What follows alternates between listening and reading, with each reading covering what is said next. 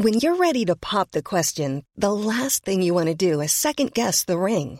At Bluenile.com, you can design a one-of-a-kind ring with the ease and convenience of shopping online. Choose your diamond and setting. When you find the one, you'll get it delivered right to your door. Go to Bluenile.com and use promo code LISTEN to get $50 off your purchase of $500 or more. That's code LISTEN at Bluenile.com for $50 off your purchase. Bluenile.com code LISTEN. Merci de nous rejoindre. On est ensemble jusqu'à 9h sur CNews, votre matinale. Dès le début de ce journal, nous irons tout d'abord à, Lyon rejoindre nos correspondants.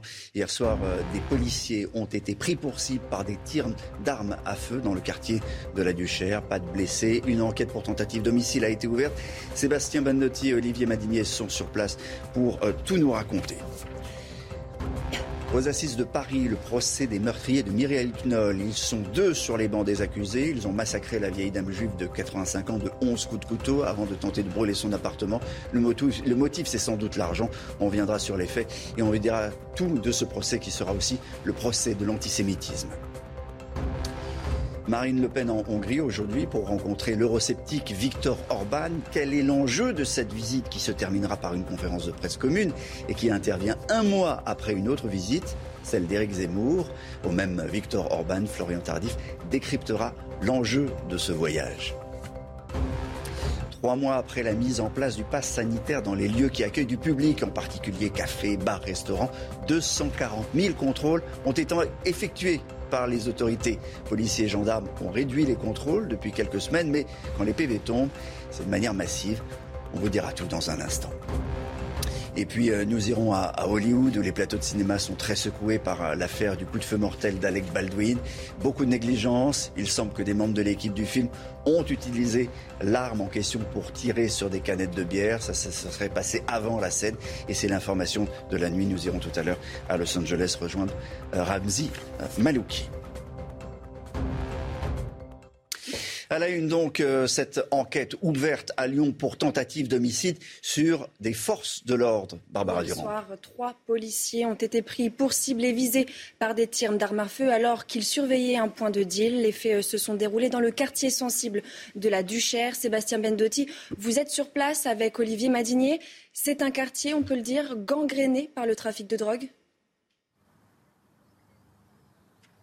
Alors c'est vrai que le quartier de la Duchère qui surplombe la ville de Lyon est bien connu effectivement pour euh, soit ses euh, violences urbaines à certains moments, soit effectivement pour ses, euh, ses importants points de deal. Et c'est justement pour attaquer ces points de deal que les forces de l'ordre, trois policiers de là-bas qui hier en fin d'après-midi surveillaient justement l'un de ces points de deal lorsqu'ils ont été victimes de tirs à plusieurs reprises. Des policiers qui sont revenus un petit peu plus tard en début de soirée vers 19h avec cette fois-ci d'importants renforts. Et là encore, ils ont été victimes de plusieurs tirs. Alors victimes non, puisqu'en fait il n'y a pas eu de blessés, mais ils ont été la cible de ces tirs.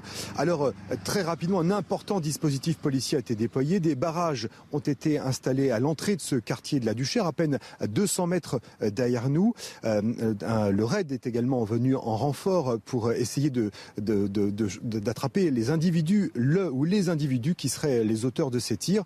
Le préfet de la région Auvergne-Rhône-Alpes s'est rendu sur place. Il a tenu à rencontrer les forces de l'ordre, à souligner leur sang-froid et a rappelé que l'État poursuivra sa lutte contre les points de deal, comme l'a souhaité le ministre de l'Intérieur Gérard Darmanin. Sébastien Mandotti, juste une précision sur ce quartier de du Cher, et c'est un point de deal connu euh, qui a été euh, euh, visé hier. Alors la, police et surtout le parquet de Lyon n'ont pas voulu donner plus de précisions sur ce fameux point de deal, d'autant plus qu'il y a une enquête judiciaire maintenant qui est en cours. Il faut essayer d'identifier le ou les individus, d'où certainement cette euh, discrétion sur ce point de deal. Mais effectivement, il faut savoir que les, euh, forces de l'ordre, les policiers, euh, en tout cas ceux des, stupes, interviennent très régulièrement dans ce quartier. Merci Sébastien Manotti avec Olivier Madinier depuis Lyon.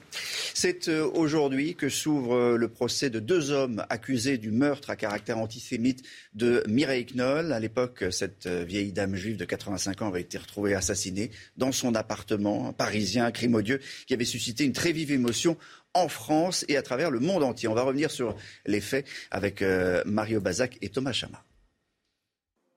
Le 23 mars 2018, le corps de Mireille Knoll, 85 ans, est retrouvé lardé de 11 coups de couteau et partiellement carbonisé dans son appartement du 11e arrondissement de Paris.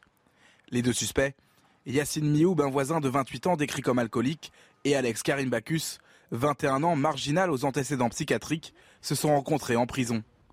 Ils sont accusés de meurtre à caractère antisémite. Ça a été une période de trois années euh, euh, de réflexion, euh, de mauvaises nuits, de cauchemars. Nous sommes un peu les, les victimes de, également de ces assassins. L'affaire suscite une vive émotion dans l'opinion publique. Lors de l'éloge funèbre au colonel Arnaud Beltrame tué par un terroriste, Emmanuel Macron rend hommage à Mireille Knoll, elle aussi victime de l'obscurantisme barbare. Il nie la valeur que nous donnons à la vie. Valeur niée par le terroriste de Trèbes. Valeur niée par le meurtrier de Mireille Knoll, qui a assassiné une femme innocente et vulnérable parce qu'elle était juive. À l'époque, plusieurs marches blanches ont lieu partout en France pour dénoncer la barbarie de ce crime. Et vous pourrez euh, écouter, euh, réécouter et revoir euh, l'entretien réalisé par Christine Kelly avec le fils de Mireille Knoll sur le site internet cnews.fr. Une maison squattée pour la troisième fois en deux ans. Ça se passe à Toulouse. Oui, ça se passe dans le quartier des Isards. Depuis plusieurs jours, la propriété de Georges Dematis, un retraité de 84 ans et dans laquelle il n'habite pas, est à nouveau occupée de façon illégale.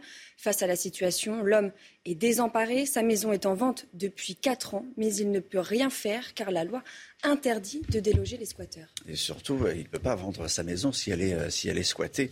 On va en reparler euh, tout à l'heure à 7h50. On sera en direct avec Marie-Ange de Matisse, c'est la fille du propriétaire de, de cette maison.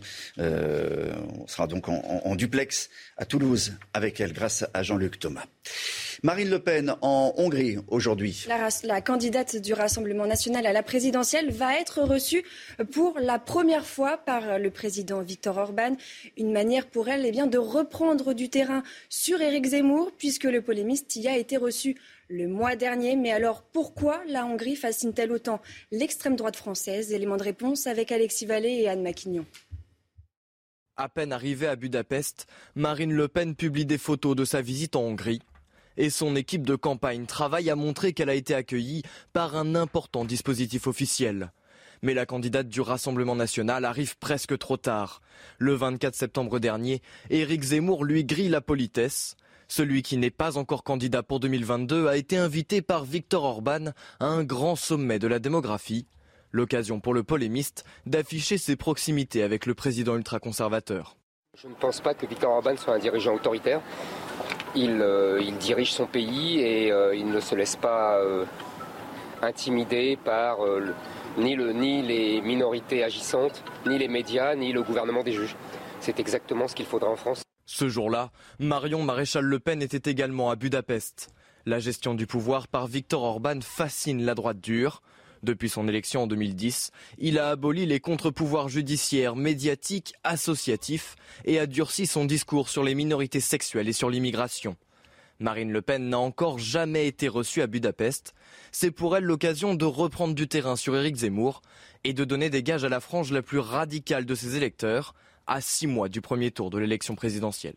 Florian Tardif, euh, d'abord, pourquoi ça fascine la Hongrie et surtout, est-ce qu'on n'assisterait pas à une primaire euh, entre candidats d'extrême droite euh, c'est-à-dire entre Marine Le Pen et Éric Zemmour? Oui, ces deux concurrents à la primaire de l'extrême droite, si on peut parler de primaire de l'extrême droite, ont trouvé comme terrain d'affrontement, vous l'avez compris, Budapest, un mois après avoir reçu Éric Zemmour. Viktor Orban reçoit aujourd'hui pour la toute première fois Marine Le Pen, contrairement à l'écrivain qui a rencontré le Premier ministre hongrois privé lors d'une rencontre privée à l'occasion d'un sommet des droits identitaires sur la natalité notamment et l'immigration. La candidate à la présidentielle euh, tiendra, elle, une conférence de presse aux côtés euh, de Viktor Orban tout à l'heure. Ne vous étonnez pas, avait-elle dit à l'époque, taclant vous l'imaginez bien, Éric Zemmour, si je ne suis pas dans des conférences sur la natalité. En réalité, euh, euh, Éric Zemmour, tout comme Marine Le Pen, sont tous deux en quête, euh, en quête de crédibilité. Crédibilité ici sur la scène internationale. Marine Le Pen, comme Éric Zemmour, multiplie les messages politiques en direction de leur électorat pour leur signifier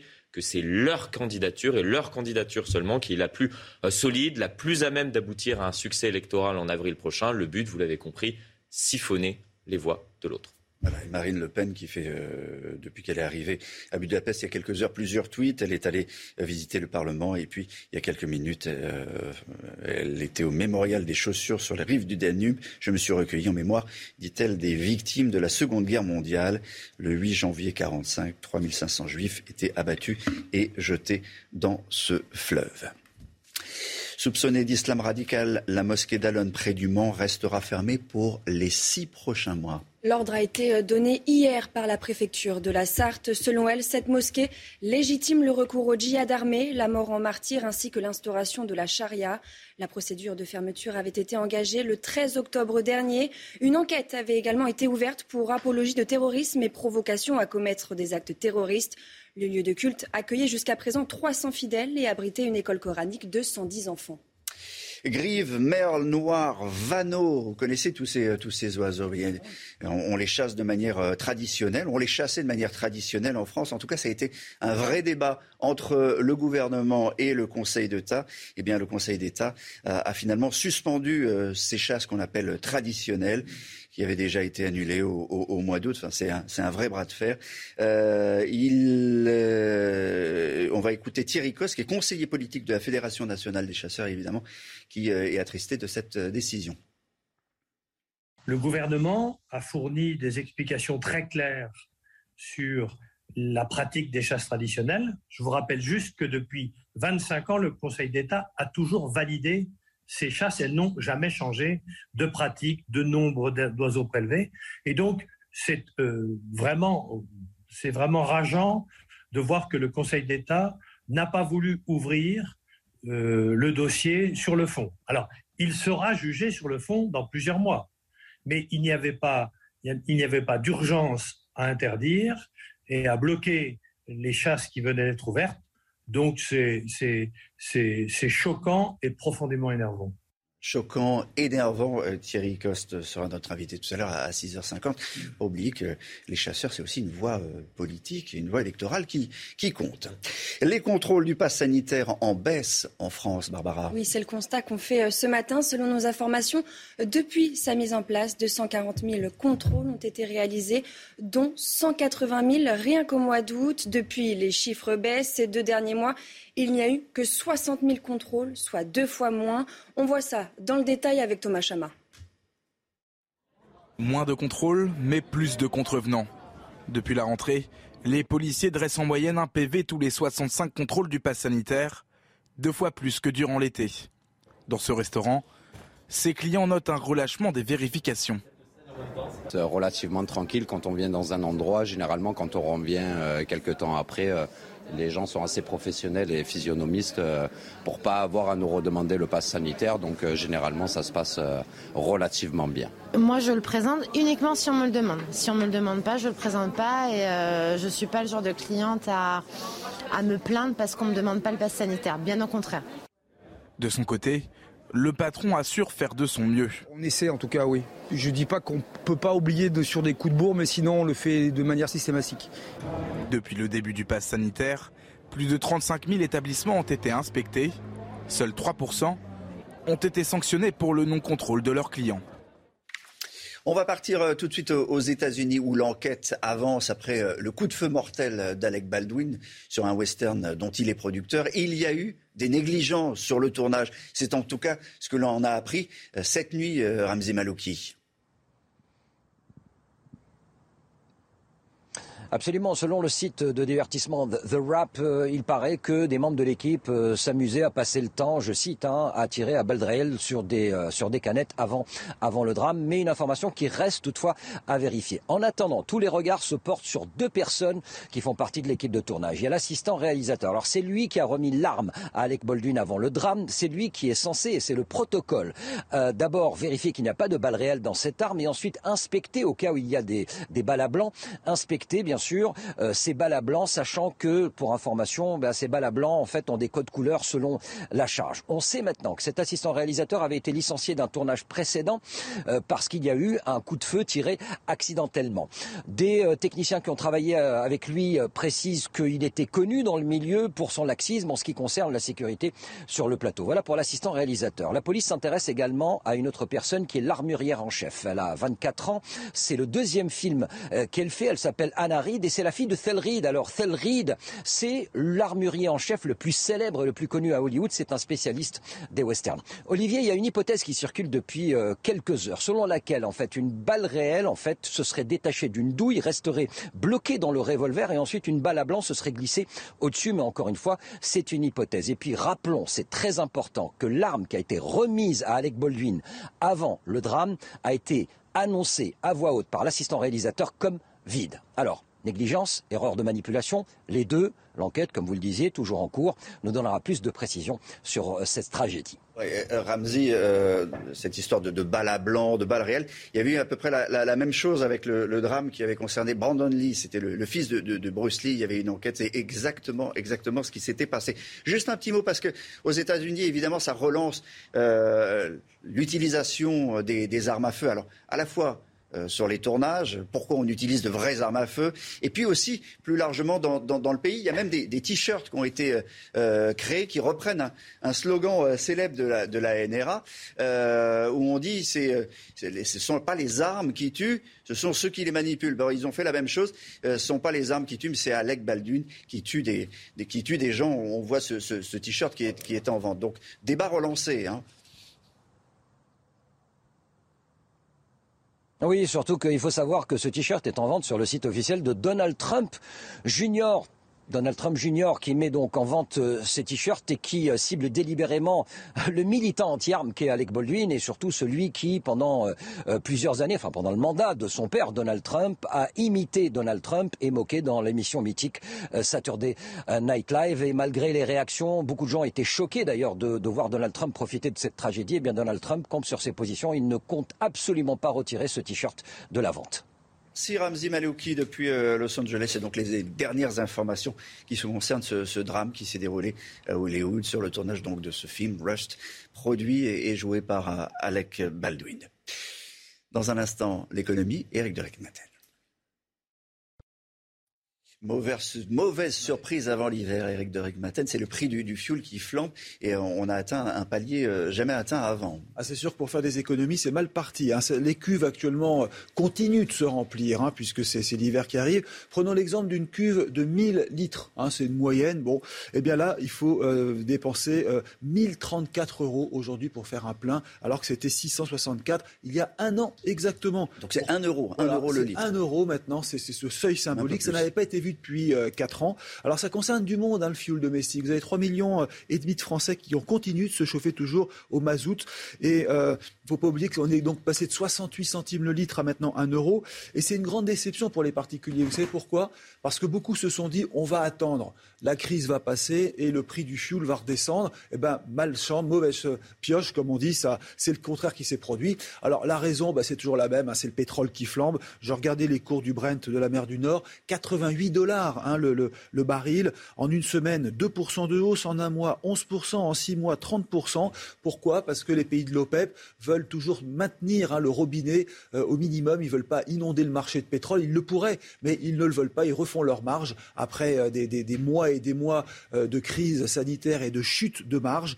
Alors, quand on voit maintenant le chèque énergie du gouvernement, hein, qui est une très bonne chose pour beaucoup de Français, 100 euros, c'est pas ça qui va compenser, bien sûr, le plein de cuve. Vous voyez, un plein de coûtera quand même 400 euros de plus cette année. On termine par un point. Les énergies fossiles, le gouvernement veut lutter contre. Il y a des aides qui existent pour changer euh, les chaudières, bien entendu. Par exemple, les, chaudières avec pompe à chaleur. Parce qu'il ne faut pas l'oublier, à partir de juillet 2022, on n'aura plus le droit de mettre en route des chaudières à mazout. Dans un instant, on reviendra sur euh, cette affaire de, de rodéo. Et les rodéos, on vous en parle, on vous en parlait hier, il y en avait tous les week-ends en France.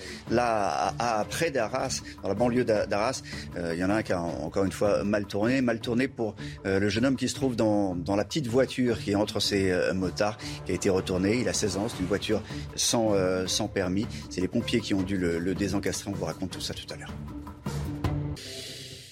Football, le sport, les sanctions tombent après euh, les incidents survenus lors du match Saint-Étienne-Angers. C'était vendredi. Oui, les prochaines rencontres au stade Geoffroy Guichard eh se tiendront à huis clos, notamment euh, la réception de Clermont le 7 novembre prochain. Les supporters de Saint-Étienne n'ont également pas le droit de se déplacer à Metz euh, samedi. Des sanctions pour le moment temporaires puisque la commission de la de discipline de la Ligue de football professionnel réserve sa décision finale pour le 17 novembre prochain. Et puis un mode rugby, encore une consécration pour euh, Antoine Dupont. Oui, puisque le demi de mêlée eh bien, sera le nouveau capitaine du 15 de France pour la tournée d'automne qui démarre le 6 novembre prochain. Les Bleus vont affronter l'Argentine, la Géorgie et la Nouvelle-Zélande. Le demi de mêlée du Stade toulousain remplace l'habituel capitaine Charles Olivon, blessé. Retour sur la saison du Français avec François Lorenz. Dans un instant, euh, la météo, il y a des nuages. Alexandra Blanc dans un instant. Direction Oléron, où euh, c'est euh, nuageux et il y a du brouillard, donc Alexandra. Oui, en effet, ce matin, un temps très brumeux, Olivier, avec au programme des nuages bas, mais également des bandes brouillard, brouillard bien localisés. du côté d'Oléron, hier, le temps est resté assez mitigé. On devrait conserver à peu près le même type de conditions aujourd'hui. Puis visibilité marquée hein, dans certaines régions, notamment à Nantes, avec une visibilité particulièrement réduite, seulement 200 mètres de visibilité, à Angers 180 mètres ou encore 120 mètres seulement à Bordeaux. Soyez donc bien, bien prudents et si vous prenez la route, puisque oui, la visibilité est réduite. Ce matin, beaucoup de nuages, beaucoup de nuages bas, quelques averses également entre le nord du Lyonnais, les Savoies ou encore en remontant vers la Bourgogne, la Lorraine et l'Alsace avec la perturbation d'hier euh, qui s'évacue. Un temps nuageux sur les trois quarts du pays et beaucoup plus de soleil au pied des Pyrénées ou encore autour du golfe du Lion avec néanmoins le maintien du Mistral et de la Tramontane. Dans l'après-midi, certains nuages bas auront tendance à s'accrocher, notamment au nord de la Loire, avec donc un temps parfois assez nuageux, assez brumeux entre Lille et Arras. On retrouvera également des nuages en Normandie ou encore sur le nord-est, et puis toujours du vent en Méditerranée qui aura tendance à se renforcer, mais qui a le mérite de dégager le ciel. Température ce matin très douce, grâce à qui? Eh bien, grâce aux nuages, bien évidemment. 9 à Paris, 9 degrés pour le Pays Basque ou encore 8 degrés à Marseille. Et dans l'après-midi, les températures resteront plutôt douces dans le sud, 18-19 degrés le long de la Garonne, 22 degrés à Montpellier, puis vous aurez en moyenne 14 à 15 degrés sur le nord, température conforme au normal de saison. Pour la suite du programme, temps calme pour les journées de mercredi, mais également de jeudi avec deux belles journées en perspective avant une dégradation prévue à partir de vendredi. Le week-end de la Toussaint s'annonce assez agité au nord comme au sud avec même un petit coup de vent prévu vendredi soir sur le nord-ouest. Il est 6h30 sur CNews. Merci de nous rejoindre. On est ensemble jusqu'à 9h pour votre matinale. À la une, là, on va reparler des rodéos sauvages. Rodéos sauvages, un phénomène inarrêtable. Tous les week-ends, ça continue. Nous vous montrerons ces images consternantes tournées dans la banlieue d'Arras. Les participants ont retourné littéralement une voiture sans permis. Il y avait un adolescent de 16 ans très choqué. Ce sont les pompiers qui ont dû l'extraire de la voiture. Et encore une fois, les policiers se disent totalement impuissants. Michel Barnier, candidat à la primaire LR pour l'élection présidentielle, veut un moratoire sur l'immigration. Ancien négociateur du Brexit, il souhaite que l'on suspende notamment les régulations systématiques des sans-papiers. On détaillera ses propositions. Michel Barnier, qui est l'invité de Laurence Ferrari à 8h15 sur CNews, le rendez-vous politique de la matinale. On parlera aussi de la chasse, les chasses dites, traditionnelles qui sont suspendues par le Conseil d'État contre l'avis du gouvernement. Invité à 6h50, le conseiller politique de la puissante Fédération nationale de la chasse, Thierry Coste. À tout à l'heure. Et puis on terminera ce journal par le beau temps qui inonde les Bouches du Rhône. Il fera aujourd'hui 21 degrés du côté de Marseille, vous a dit tout à l'heure Alexandra, pour le plus grand plaisir des vacanciers de la Toussaint. Vous en doutez, reportage tout à l'heure. Dans le Pas-de-Calais, donc, euh, ces images concernant dimanche, les participants à un rodéo sauvage ont littéralement retourné une voiture sans permis. L'appel avait été lancé sur les réseaux sociaux et ce jour-là, une centaine de jeunes se sont retrouvés sur une zone d'activité près d'Arras. Il était environ 16 euh, heures quand le rassemblement a totalement euh, dégénéré. Retour sur ce qu'il s'est passé, retour sur les faits donc avec Anthony Favalli. Sur ces images, des dizaines de jeunes qui participent à un rodéo sauvage prennent pour cible une voiture sans permis et retournent le véhicule. Selon la Voix du Nord, il y a à son bord un jeune homme de 16 ans qui s'est retrouvé là par hasard. Secouru par les pompiers, il est sous le choc, mais ne souffre d'aucune blessure. Au total, ce dimanche, ils étaient environ une centaine à participer à ce rodéo près d'Arras, un phénomène face auquel de nombreux policiers se disent impuissants. Aujourd'hui, quand vous êtes policier, euh, vous n'avez pas le droit de, prendre en chasse euh, euh, quelqu'un qui, qui s'adonne à ce genre de choses, puisque potentiellement il y a un risque évident d'accident. Depuis 2018, participer à un rodéo motorisé est passible d'une peine d'un an de prison et de 15 000 euros d'amende. Une réponse pénale inefficace selon certains. Malheureusement, dans le même temps, on détricote la loi avec le dispositif de la loi Belloubet qui interdit euh, les peines de prison pour les peines de moins d'un an. Donc vous imaginez cette incohérence, on va dire, pénale. Ce dimanche, à l'arrivée des gendarmes, les motards ont pris la fuite. Une enquête a été ouverte pour retrouver les auteurs de l'agression. Autre fait de violence, ça s'est passé euh, à Lyon ces dernières heures. Oui, les forces de l'ordre ont de nouveau été prises pour cible. Hier soir, trois policiers ont été visés par des tirs alors qu'ils surveillaient un point de deal. Une enquête a été ouverte pour tentative d'homicide. Les faits se sont déroulés euh, dans le quartier sensible de la Duchère. Retour sur ce qu'il s'est passé avec Thomas Chama. Les forces de l'ordre, de nouveau prises pour cible. Trois policiers de la brigade anticriminalité ont essuyé des tirs alors qu'ils réalisaient une surveillance classique d'un point de deal du quartier de la Duchère à Lyon. On est dans un lieu de deal très fort et euh, incontestablement euh, c'est en lien avec des actions qui ont, eu lieu hein, ces, derniers, ces derniers jours et notamment la semaine dernière. Les policiers de la BAC ont fait appel à des renforts du RAID pour boucler le quartier, mais les tireurs se sont enfuis. Aucun blessé n'est à déplorer. On est d'ailleurs passé encore une fois à côté du drame sur une opération de police du quotidien. Ces quartiers sont souvent en proie à ces voyous qui, mécontents des actions des services de police, qui ne peuvent pas dealer, et eh ben, s'en prennent soit aux résidents, soit à leurs véhicules, soit directement aux policiers. Aujourd'hui, c'est très grave. Une enquête pour tentative d'homicide a été ouverte. Des recherches sont en cours pour retrouver le ou les auteurs des tirs. C'est aujourd'hui que s'ouvre le procès des deux hommes accusés du meurtre à caractère antisémite de Mireille Knoll. À l'époque, cette vieille dame juive de 85 ans avait été retrouvée assassinée dans son appartement parisien. Un crime odieux qui avait suscité l'émotion en France et à travers le monde entier. Mario Bazac nous dresse le portrait des deux hommes accusés. Oui, depuis le début de l'enquête, les deux hommes s'accusent mutuellement du meurtre de Mireille Knoll. Ils se sont rencontrés en prison, Yacine Mioub et le voisin de Mireille Knoll, qui cette vieille dame âgée de 85 ans. Il est décrit comme instable, isolé, alcoolique. Il avait 28 ans au moment euh, des faits. Alex Carimbacus, lui, est un marginal aux antécédents euh, psychiatriques, âgé à l'époque de 21 ans. Leur version des faits euh, s'oppose. Le premier explique qu'il a simplement contacté un ami pour passer avec lui du bon temps chez sa voisine. L'autre affirme qu'il a été contacté pour voler la vieille dame. C'est le mobile privilégié euh, par les enquêteurs, mais les juges d'instruction ont retenu le caractère antisémite euh, du meurtre en se basant notamment sur une déclaration garde à vue d'Alex Carimbacuse. Il dit qu'il a cru entendre Yacine Miou parler des moyens financiers des juifs, de leur bonne euh, situation. Les juges d'instruction estiment également que l'enquête a montré l'ambivalence de Yacine Miou vis-à-vis du terrorisme islamiste qui prône notamment l'antisémitisme même s'il précise que personne ne l'a jamais entendu proférer des propos islamistes en détention. Avant les faits, cet homme avait montré des signes de radicalisation. Son avocat n'a pas souhaité s'exprimer avant le procès, mais à l'époque, il estimait que les juges avaient cédé à la pression de l'opinion euh, publique. L'avocat des deux fils de Mireille Knoll, lui, se dit satisfait du traitement par la justice d'un dossier qu'il qualifie d'accablant et il espère, je cite, un châtiment sévère pour les deux accusés. Michel Barnier veut un moratoire sur euh, l'immigration, Florian Tardif. Le monde entier n'est pas le bienvenu chez nous. Voici ce qu'a déclaré le, candidat à l'investiture des Républicains pour la présidentielle, Michel Barnier, qui dévoile petit à petit euh, peut-être ce que sont les grandes lignes de son programme s'il est élu.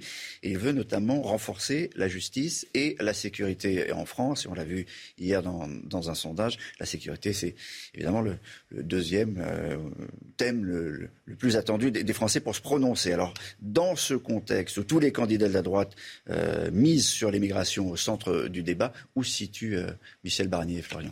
Oui, l'immigration est devenue en quelque sorte un leitmotiv de la droite. Sur le fond, les trois, les trois principaux candidats à la primaire de la droite se rejoignent sur la question notamment euh, des quotas d'immigration, mais sur la forme, en revanche, on peut noter euh, quelques nuances. Ainsi, Xavier Bertrand veut organiser un référendum en 2022 à ce sujet pour que euh, chaque année, le Parlement fixe précisément le nombre d'étrangers qui peuvent rentrer sur le territoire national. Valérie Pécresse, elle, souhaite faire voter une loi constitutionnelle pour fixer des quotas d'immigration par pays. Enfin, Michel Barnier veut lui aussi consulter euh, le Parlement tous les ans pour qu'il décide du quota de personnes qui peuvent entrer sur le territoire national et propose dans un premier temps un moratoire sur cette question, c'est-à-dire qu'il souhaite arrêter toute immigration pendant 3 à 5 ans afin mmh. d'évaluer et le cas échéant de changer les procédures et les pratiques en France en matière d'immigration, sauf qu'un moratoire qui gèlerait l'immigration paraît euh, compliqué à mettre en œuvre selon les spécialistes. Ainsi, cette mesure est plus électoraliste. Elle permet de montrer que Michel Barnier,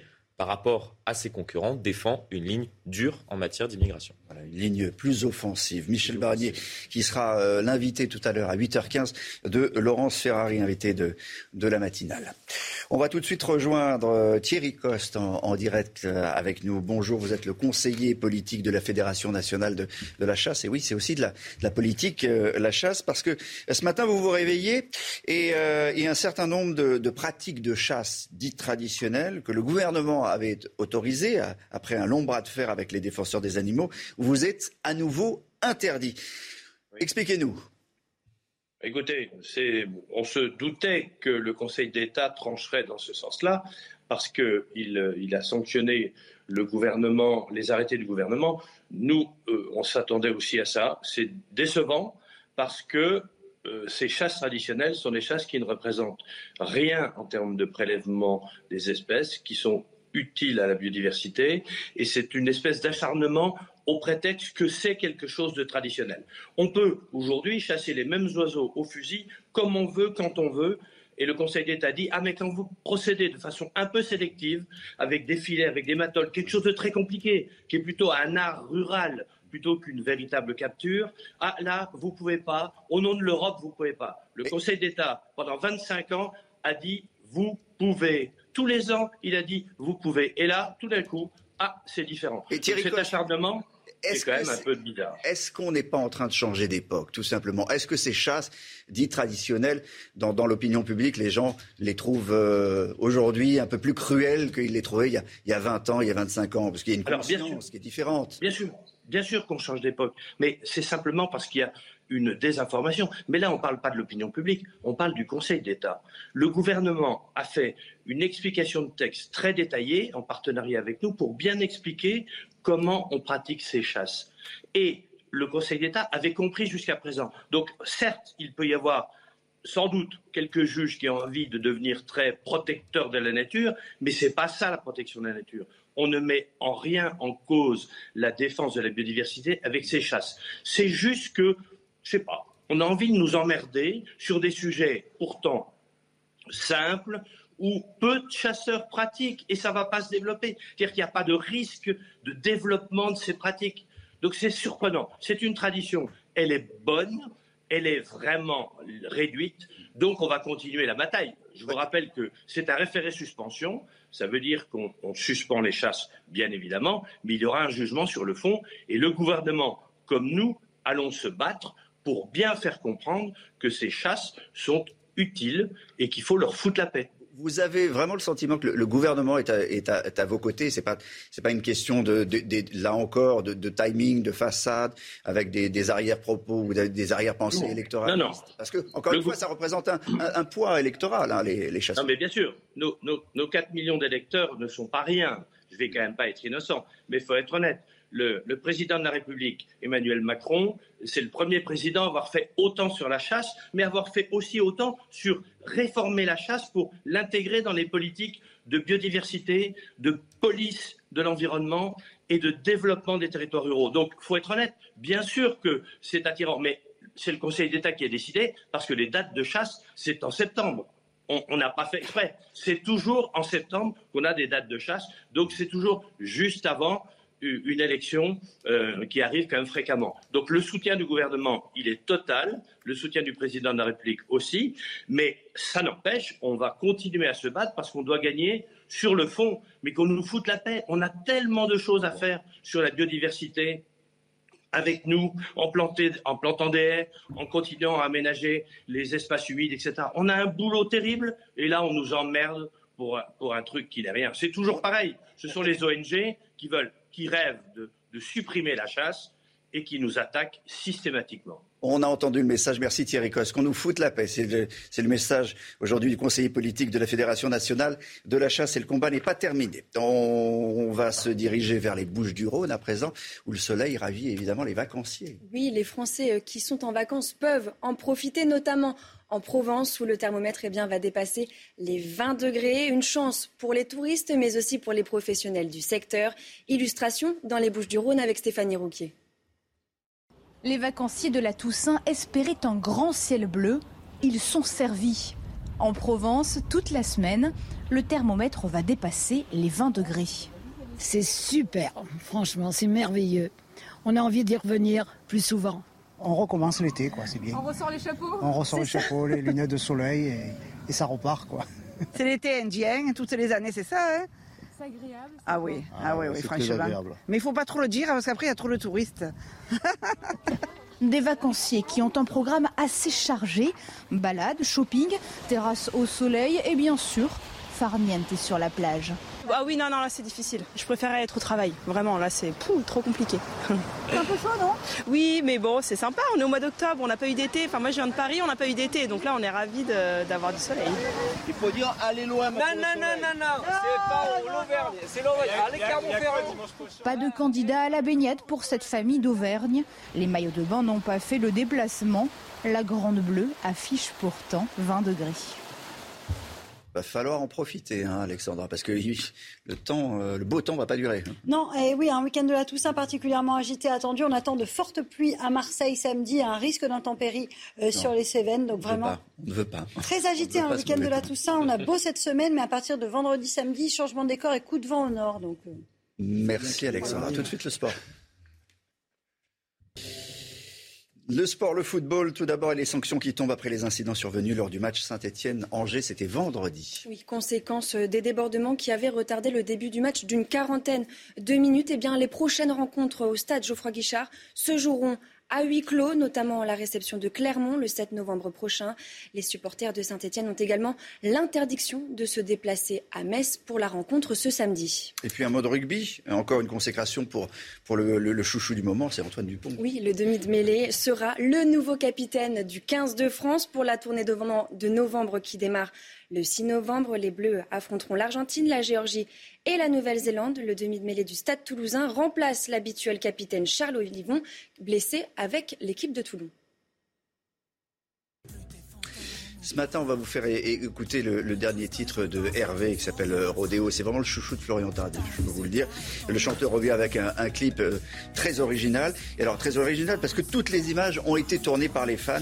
Euh, peut-être que Florian Tardif a tourné quelques images d'Hervé, je ne sais pas. En tout cas, il sera en concert à Lyon le 19 novembre prochain, à Paris le, 14 décembre. Il revient à Paris en, en décembre. Le 6 novembre. il connaît tout. Il connaît tout par cœur. Il était déjà hier soir à Paris. On écoute. Rodéo.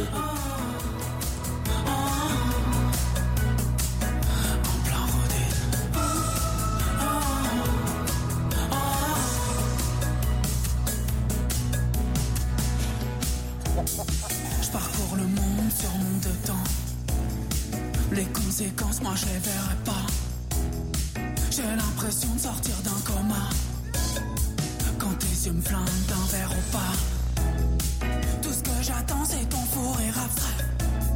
J't'ai perdu, je savais plus combien j'étais. Cette vie c'est pâle, c'est fade, sans toi je pas mieux qu'un autre, je pas mieux que ça. Je pas mieux que toi. Pas juste un rendez-vous.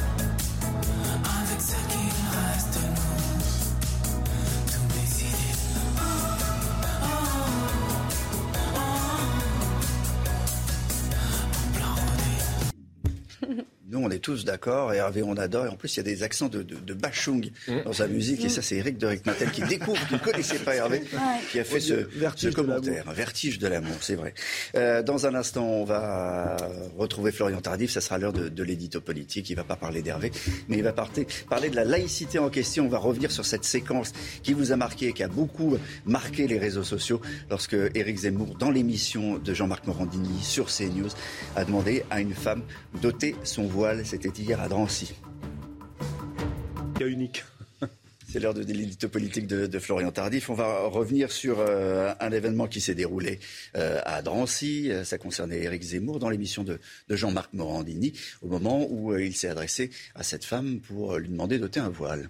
Oui, nous allons revenir ensemble sur euh, cette séquence avec rigueur. Je sais qu'actuellement, ce n'est pas ce qui définit euh, le mieux le débat politique, mais raison de plus pour l'être ce matin. Hier, Éric Zemmour était l'invité de l'émission euh, de Jean-Marc Morandini, Face à la rue. Cette émission spéciale avec le candidat putatif, vous le rappeliez à l'instant, a été tournée en Seine-Saint-Denis, plus précisément à Drancy, où il a grandi. Durant leur déambulation, ils ont rencontré différentes personnes au profil hétéroclite, dont une femme de confession musulmane. Éric Zemmour a commencé à échanger avec elle. Cette dernière lui a demandé de respecter la femme qu'elle était, femme qui n'était pas euh, définie, je cite, par le foulard qu'elle portait, puisqu'elle portait un foulard. L'échange s'est poursuivi. L'écrivain lui a alors demandé d'enlever son voile en direct. Celle-ci lui a rétorqué Enlevez votre cravate, j'enlève le voile. Elle a enlevé euh, son voile. Éric Zemmour lui a alors dit à ce moment, vous respectez la laïcité. Vous respectez la laïcité. Je souhaitais ce matin m'arrêter sur cette phrase en particulier. Pour quelle raison? Eh bien parce que lorsque l'on regarde cette séquence et les propos tenus par Alex Zemmour, on a le droit de s'interroger sur le sens de la laïcité. La laïcité, est-ce de pouvoir porter ou non le voile dans l'espace public ou est-ce uniquement de le porter dans la sphère privée, comme semble le signifier Éric Zemmour dans cette séquence. Pour répondre à ces interrogations, il est alors bon de rappeler ce qu'est la laïcité. La laïcité est l'un des piliers de la République. La République est, je cite, indivisible, laïque, démocratique et sociale. C'est inscrit à l'article 1 de la Constitution de 46, repris par la Constitution de 1958, article qui se poursuit ainsi, la France, en tant que République, je cite toujours, assure l'égalité devant la loi de tous les citoyens sans distinction d'origine, de race ou de religion. Elle respecte toutes les croyances. Ainsi, elle garantit le libre exercice des cultes et la liberté de religion, mais aussi la liberté vis-à-vis de la religion. On en parle souvent sur ces plateaux, c'est-à-dire que personne ne peut être contraint au respect de dogmes ou prescriptions religieuses. Pour revenir à l'échange entre cette habitante de Drancy et Éric Zemmour. À ce jour, aucune loi n'interdit le port de signes religieux dans l'espace public. Chacun est donc libre de porter un voile, une croix ou une kippa, pour ne prendre que ces exemples. Sur la voie publique, seule exception, les tenues dissimulant entièrement le visage, comme le niqab ou la burqa. Alors pourquoi Éric Zemmour demande à cette femme d'enlever son, voile? Parce qu'Éric Zemmour estime que le voile est devenu un marqueur identitaire. Il est partisan d'une laïcité de combat, combat contre l'obscurantisme religieux, sauf que comme l'écrit Valentine Zuber, spécialiste de l'histoire de la liberté religieuse en Europe occidentale et, et de la laïcité en France, la laïcité instituée par la loi euh, de 1905 n'est ni une laïcité de combat, ni une laïcité euh, de coopération, comme on le voit dans les pays anglo-saxons, mais une laïcité d'abstention. Elle privilégie l'idée de l'inaliénabilité, de la liberté de conscience, la neutralité de l'État impliquant son incompétence dans le domaine de la religion. Concrètement, ce n'est pas à la loi d'interdire un comportement qu'on soupçonne ne pas être libre ou librement choisi. Dans le cas présent, la femme défend son choix de porter ou non le voile. J'utilise le terme choix car elle montre qu'elle peut l'enlever justement à tout moment et ce choix est garanti aujourd'hui euh, par la laïcité. Ne pas défendre ce principe relève au fond d'une forme singulière de communautarisme. Pour conclure, suivant ce raisonnement, cette femme a respecté donc la laïcité aussi bien avant qu'après avoir enlevé le voile. En tout cas, cette femme, euh, elle s'appelle Rachida Boukri, sera l'invitée de Jean-Marc Morandini sur CNews à 10h30. Merci Florian. Merci. La météo, Alexandra Blanc, en direction de la Bretagne. Oui, on prend la direction de la Bretagne où le temps va rester assez brumeux, assez nuageux. Aujourd'hui, hier, globalement, les conditions météo sont restées agréables, mais aujourd'hui, nous avons une petite faiblesse anticyclonique et donc, conséquence, les nuages vont avoir tendance à s'accrocher, nuages bas, nombreux sur les régions du nord. Alors ce matin, beaucoup de brouillard sur les trois quarts du pays, quelques averses également entre le Lyonnais et euh, le nord-est, avec la perturbation d'hier qui a tendance à s'évacuer, puis un temps brumeux, visibilité réduite notamment à Angers, à Bordeaux ou encore à Nantes. Donc soyez bien prudents si vous prenez la route. toujours du vent en Méditerranée conséquentiel dégagé. Dans l'après-midi, le vent va se renforcer autour du golfe du Lion et puis on va avoir tout de même un temps partiellement nuageux sur les confins de la Garonne ou encore en remontant euh, vers le nord avec une visibilité réduite notamment entre Arras et Lille. Côté température, Grande douceur ce matin, grâce à qui? Eh bien, grâce à la couverture nuageuse, évidemment. 9 degrés à Paris, 9 degrés pour le Pays Basque ou encore 8 degrés euh, pour nos amis marseillais. Dans l'après-midi, eh bien, les températures resteront à peu près conformes au normal de saison. 18 degrés entre Bordeaux et Toulouse, 16 degrés à Lyon, 14 à 15 degrés sur le nord et tout de même 21 degrés, 22 degrés euh, pour le Languedoc-Roussillon. La suite du programme, journée calme pour les journées de mercredi et de jeudi avant un week-end de la Toussaint qui s'annonce beaucoup plus agité, coup de vent au nord et intempéries possible dans le sud. Situation donc à surveiller pour le week-end de la Toussaint. Bonjour à tous, mardi 26 octobre, vous êtes sur CNews, on est ensemble jusqu'à 9h. À la une, à Lyon, les forces de l'ordre, de nouveau pris pour cible. Hier soir, trois policiers ont été visés par des tirs alors qu'ils surveillaient un point de deal. Une enquête a été ouverte pour tentative de. Les faits se sont déroulés dans le quartier sensible de la Duchère. On parlera aussi euh, dans un instant de, la chasse, euh, les chasses dites traditionnelles qui sont suspendues par le Conseil d'État contre l'avis du euh, gouvernement. Et puis nous irons euh, à Hollywood. Les plateaux de cinéma sont très secoués par l'affaire euh, du coup de feu mortel d'Alec Baldwin. Il y a eu beaucoup de négligence. Il semble que des membres de l'équipe du film ont utilisé l'arme en question pour tirer sur des canettes de bière avant la scène. C'est l'information de la nuit. On ira rejoindre tout à l'heure Ramzi Malouki, notre correspondant à Los Angeles.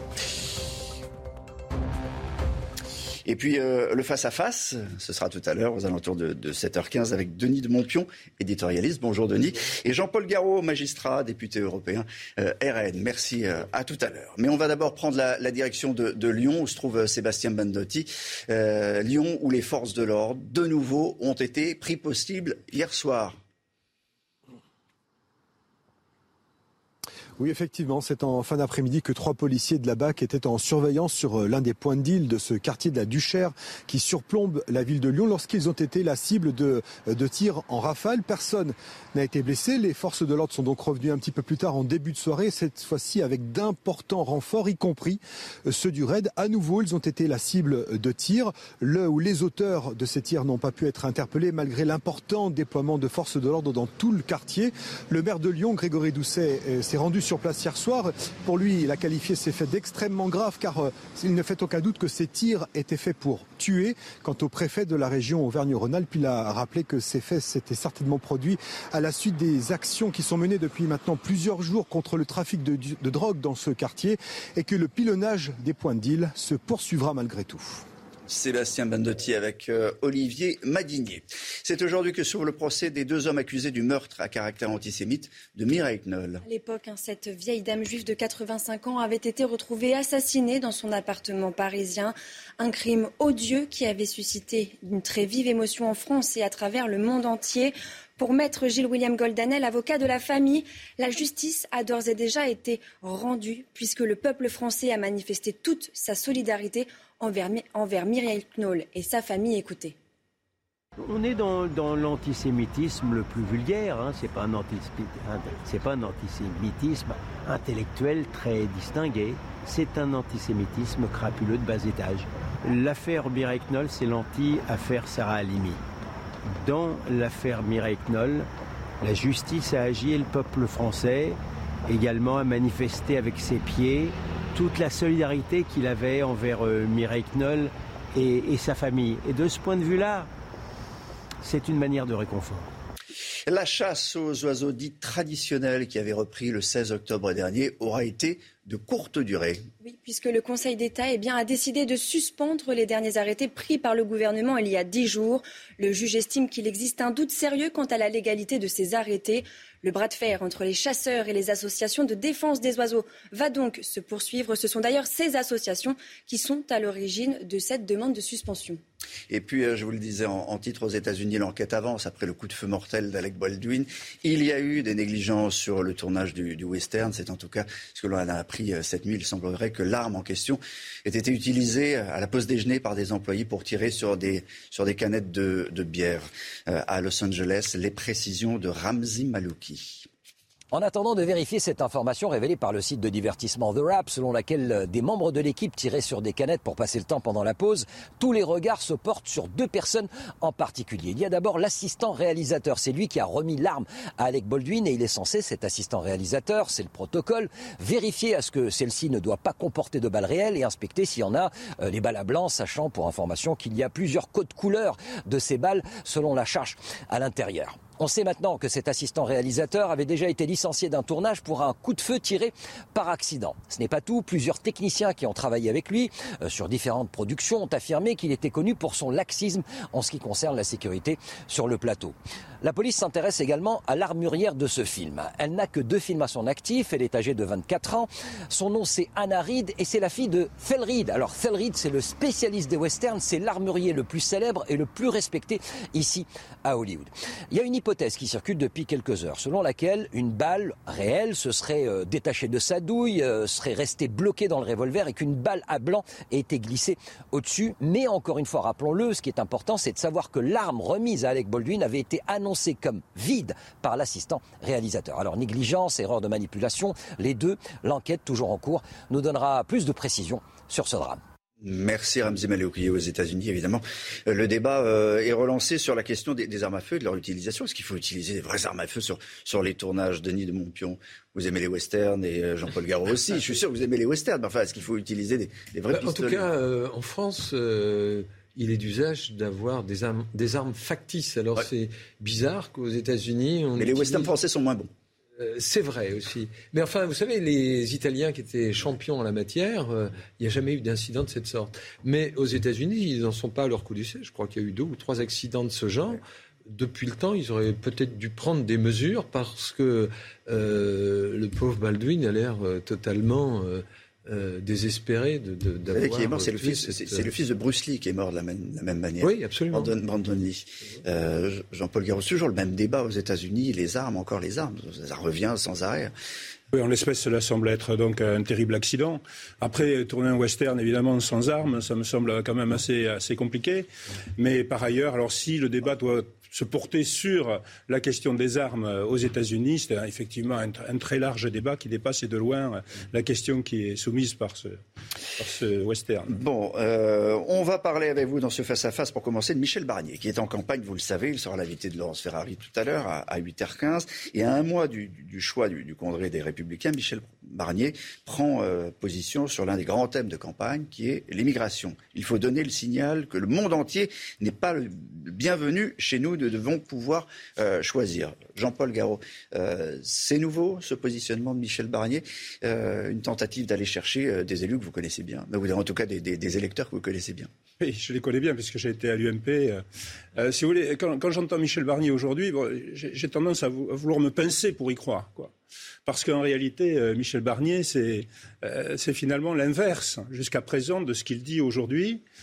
Euh, c'est un europhile euh, convaincu, c'est quelqu'un qui a préparé euh, la constitution, qui souhaitait une constitution pour l'Union européenne. c'est une personne bon, qui voulait même l'adhésion de la Turquie dans l'Union européenne. en 2004, quand il était ministre des Affaires européennes. Donc, si vous voulez, c'est une posture. C'est une posture. Il y a un revirement complet qui, bien sûr, n'est pas étranger à, à sa candidature à l'élection présidentielle pour, pour plaire, je pense, à, aux derniers militants LR qui restent. Denis il n'est pas interdit de changer d'avis. Il a pu euh, évoluer avec son retour euh, dans l'Hexagone, mais euh, il est vrai qu'il est dans une bataille au sein de son propre parti face à des Eric Ciotti, Valérie Pécresse qui a déjà des idées assez arrêtées sur la question de l'immigration. Xavier Bertrand est plus euh, comment dirais-je, euh, euh, effacé sur cette question. Il doit, passer plus, il doit être plus offensif. Et alors, bah, aujourd'hui, il, est contraint de l'être. Il a compris que pour Marine Le Pen ou Éric Zemmour, c'était des questions de fond majeures. Euh, et donc, il essaie un petit peu d'embrayer là-dessus, puisque que propose-t-il? D'ailleurs, ces propositions sont un peu fluctuantes, car un jour, il parle de référendum, le lendemain, il parle de moratoire, euh, ensuite, euh, vote pour avoir des quotas de migrants, etc. En tout cas, il y a une chose, il ne perd pas de vue quand même qu'il a été un eurocrate, puisqu'il souhaite une harmonisation européenne sur les questions migratoires. Et là, Jean-Paul Garot pourrait être, en mesure de nous dire si c'est possible ou pas. Oui, et encore, il y a quelques mois, il s'était offusqué de la position prise par la Pologne en matière de droit puisque la Pologne voulait faire prédominer le droit national polonais euh, par rapport au droit européen. Donc il y a une évolution effectivement considérable de sa part. Et je pense que cela ne, trompe personne en réalité. Marine Le Pen euh, était en Pologne euh, et va aujourd'hui en Hongrie pour rencontrer Viktor Orban, qui a déjà reçu Éric Zemmour et Marion Maréchal. Pourquoi vient-on voir le président hongrois? Pourquoi facile-t-il Au fond, pourquoi Marine Le Pen va en Hongrie aujourd'hui? Parce qu'il y a une forte poussée souverainiste dans de nombreux pays d'Europe. Nous sommes d'ailleurs actuellement en train de voir s'il n'est pas possible de se regrouper, euh, toutes ces tendances souverainistes, donc au sein du Parlement européen. Et il y a euh, déjà plusieurs nationalités. Alors bien sûr, on parle beaucoup euh, de la Hongrie. D'ailleurs, Victor Orban reçoit Marine Le Pen quasiment comme un chef d'État. Il y a une conférence de presse, commune. et puis, bien entendu, d'autres pays comme la Pologne qui viennent de marquer, et c'est très important, ce principe de souveraineté juridique. En fait, tout ceci, ce sont des sujets que nous traitons. Et d'ailleurs, les autres candidats à la présidentielle viennent exactement sur les sujets que nous traitons depuis des années. Oui, alors euh, euh, on, souligne beaucoup euh, le fait que Marine Le Pen se rende aujourd'hui chez Victor Orban un, mois après, Éric Zemmour. Mais il faut quand même rappeler que d'abord Marine Le Pen et Victor Orban avaient moyen de se rencontrer au sein des institutions européennes, n'est-ce pas Puisque le parti du Premier ministre hongrois, le Fidesz, faisait partie du PPE jusqu'à récemment, et depuis qu'il en a été euh, euh, exclu, je crois, eh bien, il recherche d'autres alliances avec d'autres partis, et notamment euh, le groupe que vous représentez, Identité et démocratie. Mais on sent bien qu'il y a quand même une, compétition, même entre Marine Le Pen et Éric Zemmour. Mais il faut quand même rappeler que Éric Zemmour est allé en euh, Hongrie il y a un mois, mais ce n'était pas son coup d'essai, car euh, vous savez que le Premier ministre hongrois a créé un sommet démocratique international, alors bon, l'appellation vaut ce qu'elle vaut, mais en tout cas pour euh, justement étudier ces questions de, migration. Et la dernière fois qu'il y est allé, c'était en 2019. Il avait d'ailleurs pris la parole à cette occasion de même que Nicolas Sarkozy. Voilà, euh, il faut quand même le rappeler. il donne des euh, coups Nicolas Sarkozy euh, en était aussi. Hein. Jean-Paul Garot, il donne quand même des coups Eric Zemmour. Hein. Ce week-end encore, il disait voter Marine Le Pen, ça ne sert à rien, elle n'a aucune chance d'être élue, etc. Bah, écoutez, moi, je n'ai pas à commenter la stratégie d'Éric Zemmour. On en parlera quand il sera peut-être candidat, puisque pour l'instant, en réalité, on ne sait pas trop et on ne sait pas du tout officiellement ce qu'il en est. Oh, Donc, non, mais si vous voulez, comment vous dire Je pense qu'il y a quand même un certain nombre de règles qui doivent être observées. Euh, notre candidate, euh, Marine Le Pen, est candidate euh, très officiellement, les comptes de campagne, tout ceci est régulier, bien entendu. tout est clair, tout est net. Bien. Maintenant, je, pense qu'il serait temps qu'Éric Zemmour puisse se déclarer pour que nous puissions avoir un vrai débat sur les vrais projets. Nous, nous travaillons sur de très nombreux sujets que depuis pas mal de temps. Alors nous voyons bien, comme Michel Barnier et d'autres, euh, venir sur nos sujets. Moi, si vous voulez, j'étais député UMP il y a presque 20 ans. Je, m'exprimais, je disais exactement la même chose qu'aujourd'hui. Je voudrais bien que ça change dans ce pays, vous voyez, et notamment sur ces sujets qui sont ces sujets centraux comme ceux de l'immigration. Alors un, dernier sujet qui est peut-être un peu moins central, mais qui est euh, au fond dicté par l'Europe, c'est la question de la chasse. Euh, vous le savez, euh, les chasses traditionnelles aux oiseaux, euh, au, nom de, l'Europe et de la pratique en, Europe, le Conseil d'État a dû faire céder le gouvernement en quelque sorte en donnant un avis, un avis qui interdit aux chasseurs ce qu'on appelle les chasses traditionnelles avec des, cages, des filets. bon, voilà. Il y a des centaines de, milliers de chasseurs qui sont très en colère ce matin, comme il y a autant de, de défenseurs des oiseaux qui sont très, très heureux parce qu'ils trouvent ces pratiques cruelles. Vous vous positionnez comment? Bah, écoutez, nous, on est favorable aux chasses traditionnelles. Vous comprenez bien, la chasse traditionnelle, c'est une tradition. Alors après, dans les chasses traditionnelles, il y a certaines chasses qui ne sont plus en réalité usitées, hein, qui sont tombées quasiment euh, dans l'oubli. Là, il y a une décision qui vient d'être prise par le Conseil d'État, qui est une décision de suspension d'un arrêté. C'est une mesure conservatoire. On ne juge pas véritablement du fond. Le, juge simplement a dit, dans l'attente d'une décision sur le fond, sur la validité de cet arrêté, eh bien, on prend une mesure conservatoire. Mais au nom de ce qui se passe ailleurs en Europe Oui, oui, mais si vous voulez, la, chasse traditionnelle, moi, si vous voulez, j'ai des souvenirs de chasse personnelle. Quand je partais au petit matin avec mon père, avec mon setter, on allait à la chasse. Euh, il n'y avait pas de tableau. C'était quelque chose qui était plutôt près de la nature. Et le vrai chasseur est d'ailleurs un protecteur de l'environnement. Non, le, problème que ça pose, cette décision du Conseil d'État, en réalité, c'est que c'est un référé. Et donc, ce n'est pas une question qui est tranchée au fond. Et euh, on ne sait pas quand elle le sera. Et donc, prendre de manière aussi, j'allais dire, expéditive une telle mesure, euh, sans fixer euh, de rendez-vous pour euh, étudier le dossier au fond, il y a quelque chose d'un peu excessif. Et on est là avec le Conseil d'État, comme avec beaucoup d'instances d'ailleurs juridiques hexagonales ou européennes, c'est-à-dire qu'elles s'arrogent des pouvoirs, comprises les politiques, et ça, ça pose un vrai problème quand même. Non, pas tout à fait d'accord. Non, non, mais je veux dire, juridiquement, la décision de suspension, euh, j'en ai connu d'autres, bien sûr, euh, c'est une mesure forcément qui est assez euh, expéditive, puisqu'il faut une décision conservatoire. Voilà. Alors, effectivement, ce n'est pas au fond que les choses sont réglées, et il appartient ensuite de, saisir à nouveau le Conseil d'État pour qu'au fond, on statue véritablement. Ce n'est pas une question d'époque également, parce qu'il y a des chasses qui, semblent insupportables pour tout un tas de, de défenseurs. Non, au-delà des défenseurs de la nature, la chasse à la glu, ça, ça, a l'air terriblement cruel comme, comme pratique. Est-ce que c'est pas finalement des, des, pratiques d'un autre temps, et puis il faut passer à autre chose aujourd'hui euh, en étant conscient de tout ça? Oui, non, mais je, je, je, vous disais qu'il y avait certaines chasses mm. qui étaient un peu particulières. Moi, je ne suis pas forcément très favorable à titre personnel, mais je ne veux pas qu'on remette la chasse en, cause en tant que telle. Mm. Cette chasse qui, encore une fois, euh, vous avez heureusement qu'il y a des chasseurs qui s'occupent des territoires. Hein. Euh, je peux vous le dire, il y a des territoires de campagne. C'est pas parce qu'il y a des friches partout qu'il y a, qu'il y a des animaux. Il ne faut pas croire cela. Au contraire, bien au contraire. D'accord avec ça, ce sera le mot de la fin. Non, mais c'est vrai que bon, peut-être la chasse à la glu, c'est pas euh, le meilleur moyen, c'est pas très très sport. Hein. Vous savez, si vous si vous reprenez un film comme La règle du jeu où il y a cette scène, cette battue. Euh, extraordinaire. On voit là la violence de, de, la chasse. Bon, mais à la fois, euh, tout le monde se plaint qu'il y a trop de gros gibier, que tout ça doit être régulé, etc. Mais pour en revenir à la décision euh, du Conseil d'État, il euh, indique que ça risque de contrevenir au droit européen. Mais si ça risque, ça contrevient ou ça ne contrevient pas? Moi, c'est la question que je me pose quand je vois euh, la décision du Conseil d'État. Bon, ça reste une question au suspens. Merci Denis de Montpion, merci Jean-Paul Garot. tout de suite, l'info sport suit sur CNews. On a du sport.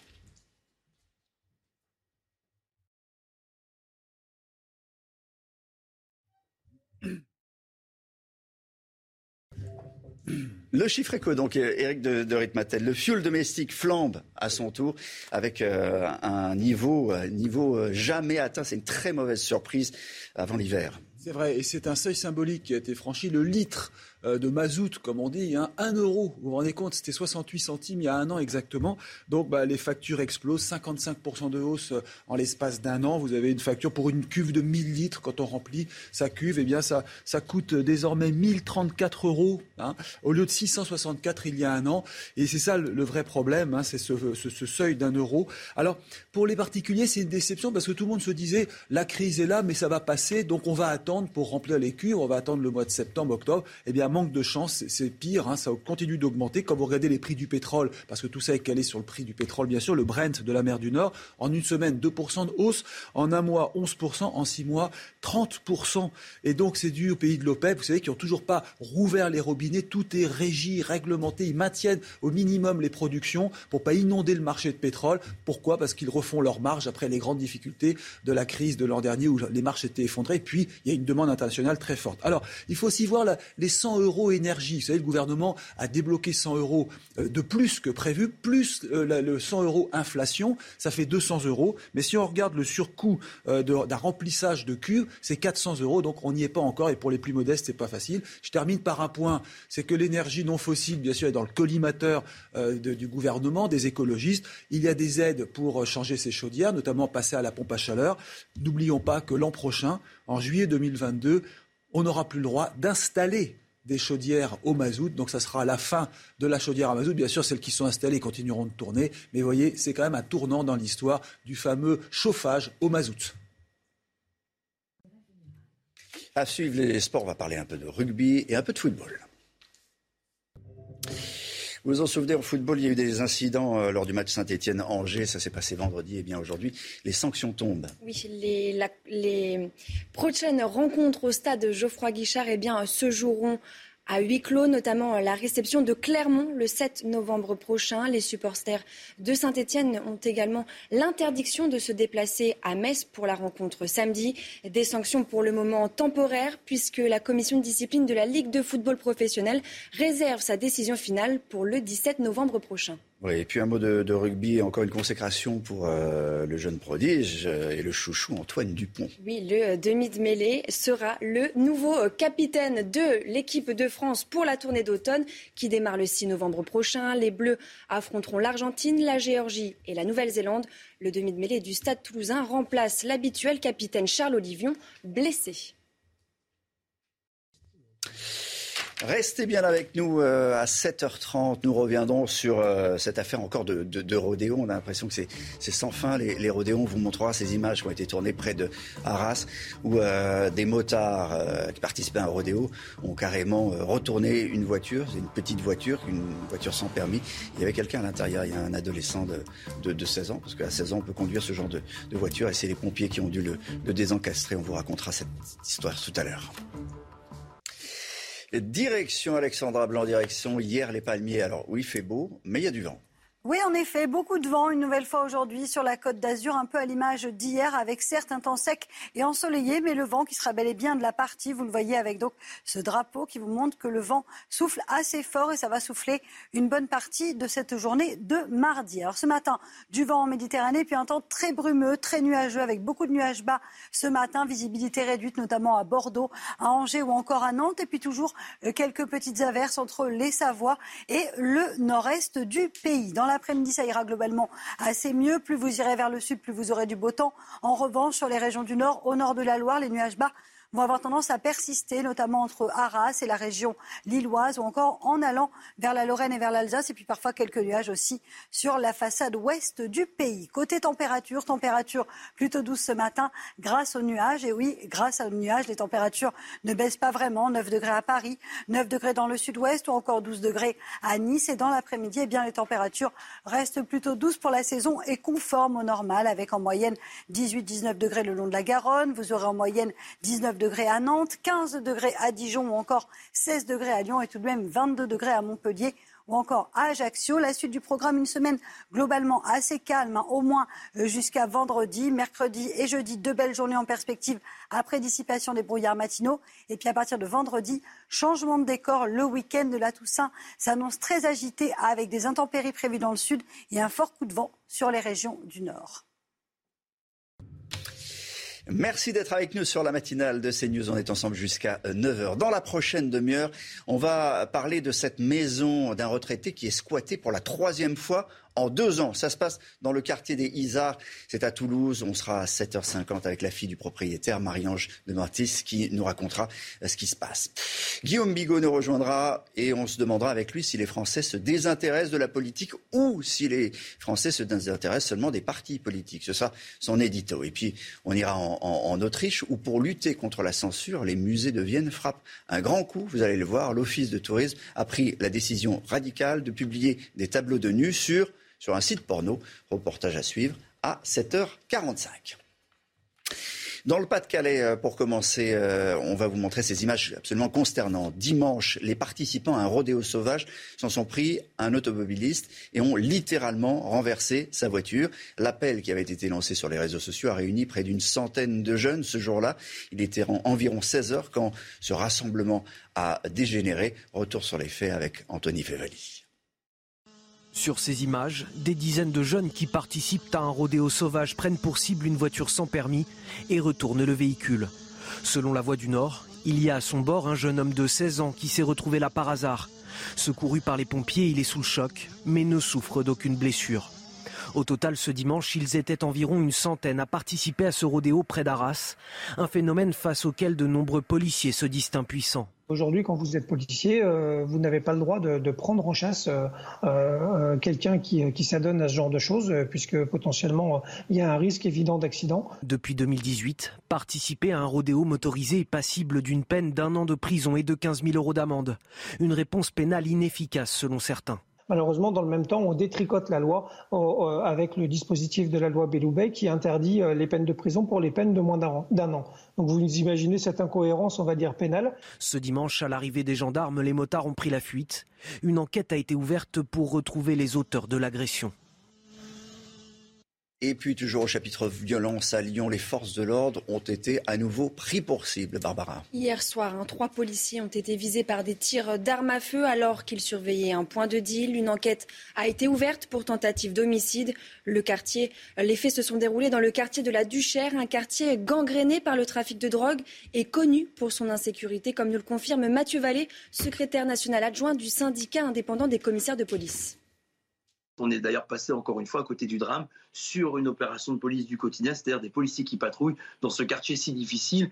Et je vous rappelle que ce quartier est situé à côté de Rieux-la-Pape, qui fait souvent l'objet de violences urbaines. Ces quartiers sont souvent en proie à ces voyous qui, mécontents des actions des services de police, qui ne peuvent pas dealer, et ben s'en prennent soit aux résidents, soit à leurs véhicules, soit directement aux policiers. Aujourd'hui, c'est très grave. On a voulu tuer un policier par ce tireur embusqué qui a fait feu en direction de notre collègue et dont la riposte des policiers en légitime défense n'a pas permis de le neutraliser. Michel Barnier, Michel Barnier veut un moratoire sur l'immigration. Le monde entier n'est pas le bienvenu chez nous. Voici ce qu'a déclaré le candidat à l'investiture des Républicains pour la présidentielle, euh, Michel Barnier, qui dévoile petit à petit, euh, Florian Tardif, les grandes lignes de son programme. S'il est élu, il veut notamment renforcer la justice et la sécurité euh, en, France, qui sont des thèmes qui comptent énormément pour, les Français. On l'a vu hier dans, dans, un sondage. Alors, dans le contexte où tous les candidats de la droite mettent l'immigration au centre du débat, Michel Barnier incarne quelle ligne exactement, Florian? Oui, l'immigration est devenue un leitmotiv hein, de la droite. Alors sur le fond, les trois, principaux candidats à la primaire donc pour euh, l'investiture, les républicains, dans le cadre de cette prochaine présidentielle, se rejoignent sur globalement la question des euh, quotas d'immigration, même si sur la forme, en revanche, on peut noter euh, quelques nuances. Michel Barnier veut consulter le Parlement euh, tous les ans pour qu'il décide du quota de personnes euh, qu'on souhaite accueillir en France et propose dans un premier temps un moratoire sur cette question, c'est-à-dire qu'il souhaite euh, dans un premier temps arrêter toute immigration pendant 3 à 5 ans, explique-t-il, afin d'évaluer le cas échéant de changer les procédures et les pratiques en matière d'immigration en France, sauf qu'un moratoire qui gèlerait l'immigration paraît compliqué à mettre en œuvre selon les spécialistes. Ainsi, cette mesure, vous l'avez compris, est plutôt électoraliste. Elle permet de montrer que Michel Barnier, pour répondre à votre question, défend une ligne dure, plus offensive que euh, ses camarades à droite en matière d'immigration. À noter que Michel Barnier euh, sera l'invité de Laurence Ferrari tout à l'heure à, 8h15 sur euh, CNews. Peut-être un, mot, Guillaume Bigot, parce que cette position de Michel Barnier qui passe à, l'offensive, c'est intéressant aujourd'hui dans, dans dans la lutte qui existe hein, au sein du LR bah, C'est-à-dire que c'est un homme de, grand talent qui a mené des grands dossiers, le Brexit, euh, euh, les, Jeux, olympiques d'hiver, etc. Ce qui est très étrange, c'est que là, il met un moratoire finalement sur son idéologie euh, eurotechno. En fait, le fond de sa pensée, c'est la réforme eurotechno, plaire à Bruxelles. Et là, c'est pas qu'il fait des entorses, il a bien compris qu'il faut faire un moratoire, s'il veut séduire un peu les électeurs. Donc, allez, un petit coup euh, de, référendum, un petit coup euh, contre l'immigration, un petit coup pour la souveraineté juridique. Il n'en croit pas un mot, bien sûr. On verra ça tout à l'heure. 8h15, je le rappelle. Donc, euh, rendez-vous avec Laurence Ferrari. La chasse aux oiseaux dites traditionnelles qui avait repris le 16 octobre dernier aura été, Barbara, de courte durée. Oui, puisque le Conseil d'État eh bien, a décidé de suspendre les derniers arrêtés pris par le gouvernement il y a dix jours. Il estime qu'il existe un doute sérieux quant à la légalité de ces arrêtés. Le bras de fer entre les chasseurs et les associations de défense des oiseaux va donc se poursuivre. Thierry Coste, conseiller politique de la Fédération nationale des chasseurs, justement, évoque un acharnement au prétexte de la tradition. Il était dans la matinale de CNews à 6h30. Écoutez. C'est décevant parce que euh, ces chasses traditionnelles sont des chasses qui ne représentent rien en termes de prélèvement des espèces, qui sont utiles à la biodiversité, et c'est une espèce d'acharnement au prétexte que c'est quelque chose de traditionnel. On peut aujourd'hui chasser les mêmes oiseaux au fusil comme on veut, quand on veut, et le Conseil d'État dit Ah, mais quand vous procédez de façon un peu sélective, avec des filets, avec des matoles, quelque chose de très compliqué, qui est plutôt un art rural plutôt qu'une véritable capture, ah, là, vous ne pouvez pas. Au nom de l'Europe, vous ne pouvez pas. Thierry Coste qui promet que la lutte n'est pas euh, terminée évidemment. Guillaume Bigot, on va revenir sur, euh, sur la politique. Est-ce que les Français se désintéressent de, de, la politique ou est-ce qu'ils se désintéressent simplement euh, des partis politiques? C'est la grande question ce matin. Oui, merci de me la poser. on va essayer de faire un peu de métapolitique, ça de prendre un peu de recul par rapport à l'élection et à la politique politicienne. Moi, je pense que les Français ne se désintéressent pas du tout de la politique. Il y a un pouvoir à Paris depuis mille ans. La France est une construction politique. Les Français sont un vieux peuple politique. Et je pense qu'ils auraient plutôt tendance à être d'accord euh, avec Trotsky qui disait si vous vous désintéressez de la politique, la politique tôt ou tard va s'intéresser à vous. Et c'est bien ce que nous avons vu en tant qu'électeurs au lendemain de ces municipales où des maires ont été euh, mal élus en raison de l'abstention et donc vraiment incompris ensuite par, euh, par leurs électeurs. Et je crois qu'il ne faut pas non plus confondre, disons, le rejet de la politique et le dégoût des partis. Mais alors, euh, pourquoi les partis politiques, selon vous, s'effritent ou semblent s'effriter? Ah, ça c'est la question. Je pense qu'il y a déjà deux mécanismes distincts qui vont converger et ils sont vraiment différents. Depuis 62, donc les partis, on le sait, sont devenus des écuries à placer des hommes sur orbite euh, électorale et présidentielle, puisque depuis 1962, on élit le président de la République au suffrage universel. Donc l'UDF catapulte Giscard d'Estaing. Le RPR catapulte Chirac. C'était fabriqué pour ça. LR catapulte de Sarkozy. Le UMP avant, c'est pareil. Euh, le FN, ça a été le levier qui a fabriqué Jean-Marie Le Pen et puis dont sa fille a hérité. Le PS, certes, existait avant, mais Mitterrand l'a quand même façonné à sa main. Et puis Jospin et Hollande en ont hérité. Quant à En Marche, euh, voilà, ça porte même les initiales d'Emmanuel Macron, donc c'est signé. Et donc s'il n'y a plus dans un parti un candidat naturel à propulser, c'est plus une écurie avec quelqu'un qui fait l'unanimité, eh c'est normal que le parti s'étiole. Le deuxième facteur, c'est l'Union européenne. Alors pourquoi? Bah, parce qu'en fait, l'Union européenne tend à placer le pouvoir au-dessus de l'État-nation démocratique, donc à dévitaliser la démocratie d'une certaine façon. Et donc, plus il y a d'Europe, moins il y a débat, on peut dire, et moins les partis servent à, quelque chose. Euh, Philippe Séguin disait justement, la gauche et la droite sont deux détaillants qui ont le même grossiste d'Europe. Les partis dont l'article 4 de la Constitution dit qu'ils concourent à l'expression du suffrage, par conséquence, avec la combinaison de ces deux facteurs, concourent plutôt aujourd'hui à l'abstention. Alors, certains disent que les nouveaux partis comme En Marche, LFI seraient des partis vaporeux. Euh, euh, on cite Le Monde. Hein. Oui, c'est ça. Bah, je trouvais que cet article était intéressant. Effectivement, il y a bien une espèce de mutation un peu postmoderne des partis. Disons que les formations sont plus souples. Elles s'embarrassent moins de cohérence idéologique, elles sont moins les héritières d'une histoire, d'un corpus d'idées, d'un corpus de valeurs, et elles deviennent effectivement un peu des hybrides, des mélanges. Prenons l'exemple de la France insoumise. La France insoumise mélange l'extrême gauche, mélange l'écologie, mélange le wokisme, mélange, etc. Euh, euh, en marche euh, mélange ou remixe, si vous voulez, la droite orléaniste et la gauche social-démocrate la future euh, euh, formation d'Éric Zemmour sans doute mélangera la droite bonapartiste, la droite légitimiste et peut-être encore d'autres choses. Ces partis 2.0, en fait, sont aussi moins hypocrites, il faut dire, que leurs prédécesseurs. Ils assument complètement leur côté machine à faire voter, leur côté marketing. Et ces partis, c'est leur faiblesse. En un clic, on adhère, en un clic, euh, on les quitte. Alors les militants sont remplacés par des followers, les partisans sont remplacés par des trolls, et surtout, surtout, par une armée d'ambitieux qui veulent occuper les places, et vite. Et s'ils n'occupent pas les places, si on leur leur donne pas de place, ils vont pas tarder à fonder leur propre boutique.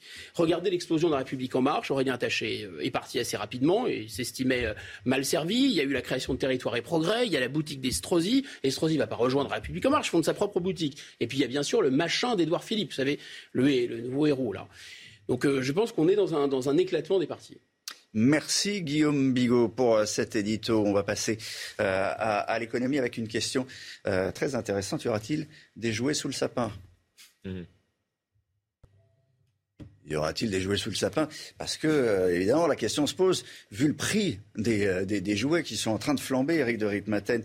Euh, plusieurs fabricants ont annoncé la couleur, même le Père Noël est touché par la crise. C'est vrai, Olivier, mais vous l'aurez, votre joujou, vous inquiétez pas sur le Père Noël, vous l'attendez avec impatience. Non, c'est vrai qu'ils sont triplement pénalisés, les fabricants, mais peut-être qu'ils l'ont un petit peu cherché en délocalisant à tout va. Alors, si on regarde ce qui s'est passé, un, la hausse des matières premières, bon, ça, ils n'y peuvent rien, mais le pétrole, les plastiques qui augmentent, c'est un premier point. Deuxièmement, les les approvisionnements. On l'a dit depuis longtemps ici, euh, euh, le coût du transport augmente sans cesse parce que les ports sont saturés. Euh, le coût des containers, par exemple, a été multiplié par 10 quand vous chargez un container en Chine pour aller en Europe. Et puis les livraisons sont retardées et donc ça crée des pénuries, effectivement. Mais qu'est-ce que vous voulez? Les jouets, à 80%, ils viennent d'Asie. Alors comment peut-on faire autrement? C'est vrai sont électroniques. En plus, il faut des semi-conducteurs qui ont, exactement, ont flambé. Exactement, pénurie de puces électroniques. Alors l'exemple de Mattel, qui est le géant mondial mondial du jouet, la poupée Barbie. Ils ont annoncé à la BBC comme ça c'est international, qu'effectivement les prix des jouets allaient vraiment augmenter. Hasbro, qui est aussi un grand géant du, jouet avec le Transformer, que vous aurez, euh, je vous le rassure, à Noël. Marvel. vous connaissez aussi. Hein. Bon, là, ce sont des jouets qui vont augmenter, c'est certain, les, grands fabricants le disent. Et RTL, d'ailleurs, a fait, euh, notre confrère RTL a fait une étude en regardant 1200 pages de catalogue de jouets, et ils ont vu que d'une année sur l'autre, en comparant les mêmes catalogues, les jouets augmentaient. Un jouet à 30 euros passait à 35. Donc là, c'est vraiment du concret. Alors à vous de faire euh, après l'enquête, hein, mais vous verrez qu'effectivement, ça va augmenter entre 5 et 10 Voilà la, conséquence de cette crise. Est-ce qu'on pourra faire baisser la note d'une manière ou d'une autre? Alors c'est intéressant parce que oui, franchement oui. Euh, d'abord, euh, vous avez des, marques françaises, des distributeurs hein, comme Jouet Club, qui ont eu l'idée de commander massivement dès le début de l'année, parce qu'ils voyaient bien sûr la sortie de crise et ils savaient qu'il y aurait une pénurie. Ils ont surstocké 20% donc ils ont plus de stock que prévu et donc ils ont négocié les prix et là, c'est euh, plutôt euh, stable. Vous avez ensuite les sites de seconde main. On l'ignore, mais c'est très tendance à l'heure actuelle où vous avez l'économie circulaire, où on encourage tout le monde à ne pas gâcher. Quelques exemples. Vinted, connu pour les vêtements, ça fait aussi des jouets. Le Bon Coin, Bibs, 300 000 articles de jouets euh, d'occasion. C'est Discount qui a lancé un site, euh, c'est Discount Occasion. Donc vous voyez, c'est une possibilité de faire des économies, de prendre des jouets qui sont souvent encore en très bon état et de, faire des économies aussi concernant l'environnement. Et puis aussi, qu'est-ce que vous voulez Les jouets français. Mhm. Que reste-t-il euh, des jouets français aujourd'hui? On, a toujours dit que c'est plus cher les jouets français. oui, mais écoutez, aujourd'hui, les Français sont très forts pour les jouets en bois. Vous savez, les petits chalets, il y a Jeux Jura, vous avez Smoby, hein, que, que, nous avons interviewé sur CNews. Eux, par exemple, Smoby, ils ont leurs usines dans le Jura. 70% des jouets sont faits en France les prix sont stables, pas de problème d'approvisionnement. Donc on va finir par un point, vous voyez, peut-être qu'en délocalisant à tout va, les grands fabricants mondiaux avec les jouets, j'entends, on peut être joué un peu trop avec le feu. Mais c'est vous le Père Noël ce matin, Eric Derek Maten. Merci. Dans un instant, on parle d'œuvres d'art et d'un site porno. Mais pourquoi? Mais comment? On vous explique tout dans un instant. Alors ça se passe en Autriche pour lutter contre la censure. Lutter contre la censure. Hein. Les musées de Vienne frappent un grand coup alors que plusieurs tableaux de nus ont été jugés trop explicites pour les réseaux sociaux, pour Facebook notamment, et donc interdits de, diffusion sur les réseaux. Eh bien l'Office de tourisme a pris une décision radicale, les publier sur un site porno. Il y a des fêlés. OnlyFans n'est pas vraiment connu pour ses œuvres d'art. Le site internet héberge surtout des contenus pornographiques payants c'est pourtant sur cette plateforme que l'Office de tourisme de Vienne a choisi d'exposer ses œuvres. Nous voulons lancer une discussion sur la censure dans les arts. Il ne s'agit pas de dégrader les arts, bien au contraire. Les retours que nous avons jusqu'à présent sont très nombreux et positifs. Les nus d'Egon la Vénus de Willendorf, de nombreuses œuvres représentant la nudité ont été censurées par les algorithmes des réseaux sociaux. L'initiative a pour but de défendre la liberté artistique et d'attirer l'attention sur les difficultés de promotion de l'art sur les réseaux sociaux. Uh,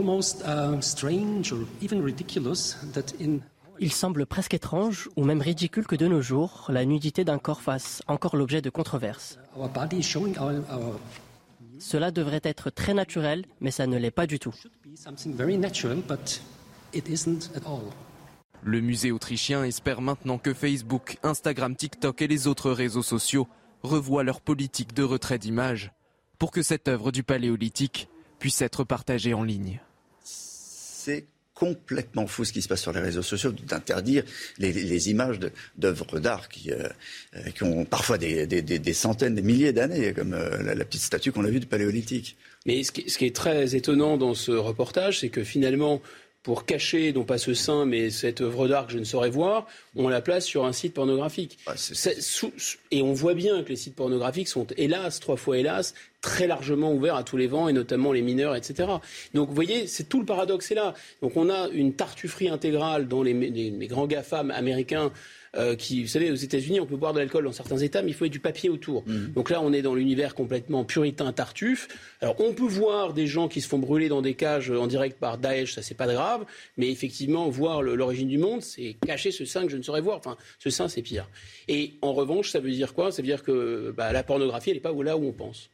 Merci Guillaume. Confortablement installé devant votre programme.